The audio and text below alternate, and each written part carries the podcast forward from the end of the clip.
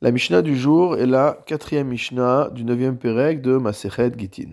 Notre Mishnah nous enseigne Shlosha Gitin Psulin, qu'il y a trois types d'actes de divorce qui sont considérés comme impropres, non conformes.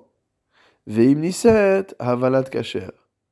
Mais malgré tout, si jamais une femme se remarie après avoir reçu l'un de ces types de guettes, alors les enfants qui sont nés du second mariage seront quand même considérés comme cachers.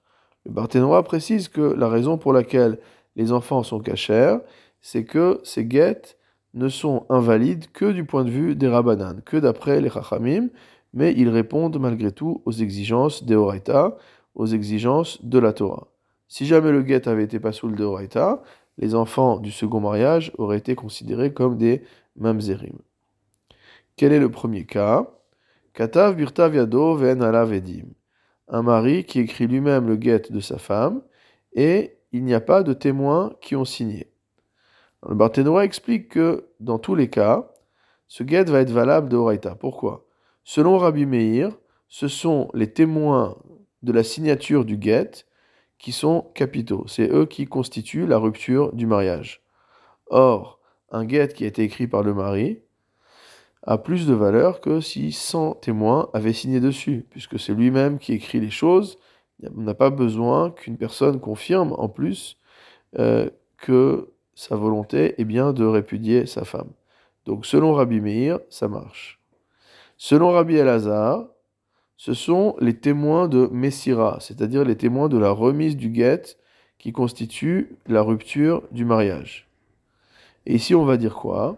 Étant donné qu'il y a un pasouk dans la Torah qui enseigne Vechatav Venatan, que l'homme doit écrire et donner, à partir du moment où c'est lui qui a écrit le get, on considère qu'il peut le donner également lui-même. On n'a pas besoin de ces Ede Messira, on n'a pas besoin d'avoir de témoins sur la remise du get. Et donc, de ce get va être caché. La seule raison pour laquelle les Chachamim ont demandé à ce qu'il y ait des témoins de la remise du guet, c'est de peur que le guet soit rédigé par un scribe. Et dans le cas où le guet a été rédigé par un scribe, par un écrivain public, alors on ne peut pas dire Vechata Venatan, puisque ce n'est pas la même personne qui écrit et qui donne. Ce n'est pas le mari qui a écrit. Donc on avait peur qu'on en vienne à euh, autoriser un guet rédigé par un sophère, mais qui n'a pas été signé. Donc, pour ce premier type de guette, nous voyons que Deoraita, il est cachère, et donc on comprend pourquoi les enfants qui naissent du second mariage sont également cachères. Il est cachère Deoraita. Yesh alavedim ven bozman. Deuxième cas, il s'agit d'un guet sur lequel des témoins ont signé, mais où le temps n'a pas été indiqué. C'est-à-dire la date ne figure pas dans le guet.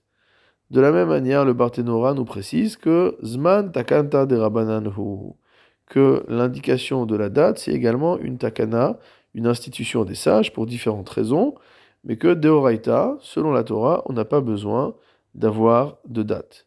Donc, si c'est un tel guet que la femme a reçu, euh, ce guet, même s'il est invalide des Rabbanan, n'entraîne pas de mamzerout pour les enfants du mariage suivant.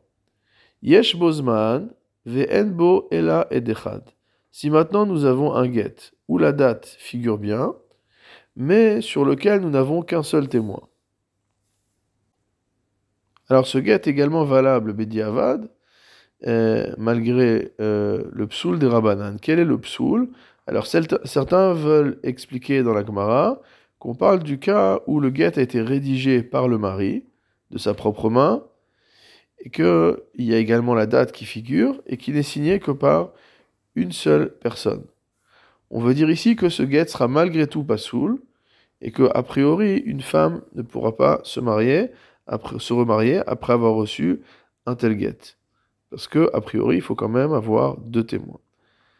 D'autres personnes expliquent dans la Gemara qu'il s'agit d'un euh, qu'il s'agit d'un guet qui a été écrit par un scribe et non pas par le mari et que malgré tout, même s'il n'y a un seul aide, on aura le droit, elle aura le droit de, on aura le droit de considérer ses enfants du deuxième mariage comme étant kshérim, étant donné qu'on va dire que le sofer lui-même constitue le deuxième témoin. Donc la Mishnah nous dit, Hare elush losha gitin psulin, Donc encore une fois, ces trois types de get sont impropres.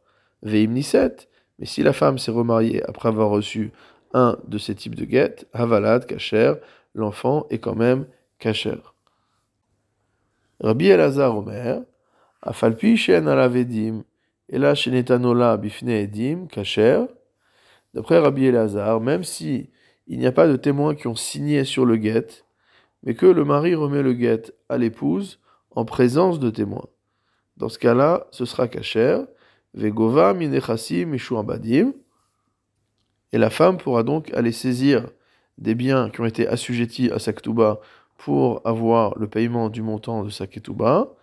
Chez En Aedim Chotmim Alaget, Ela Mipne Tikuna Olam, car la seule raison pour laquelle on fait signer des témoins sur le get, c'est Mipne Tikuna Olam, entre guillemets, pour le bon fonctionnement de la société. Comme l'explique le Barthénora, Shema Yamutu Messira, on a peur que euh, les témoins de la remise du guet ne viennent à mourir, à Baal, et que le mari revienne plus tard, velomar et qu'ils remettent en cause la situation et disent non, je n'ai jamais, euh, je n'ai jamais répudié cette femme. Donc étant donné que maintenant les témoins qui ont assisté à la remise du guet sont morts, personne ne peut le contredire. C'est pourquoi on a besoin d'une signature écrite sur la ketouba, et on comprend évidemment que cela est nécessaire pour le tikkun olam, parce que sinon on pourrait se retrouver a posteriori avec des enfants mamzerim, etc. Ve'alacha ki Rabbi Elazar, et la va comme Rabbi Elazar.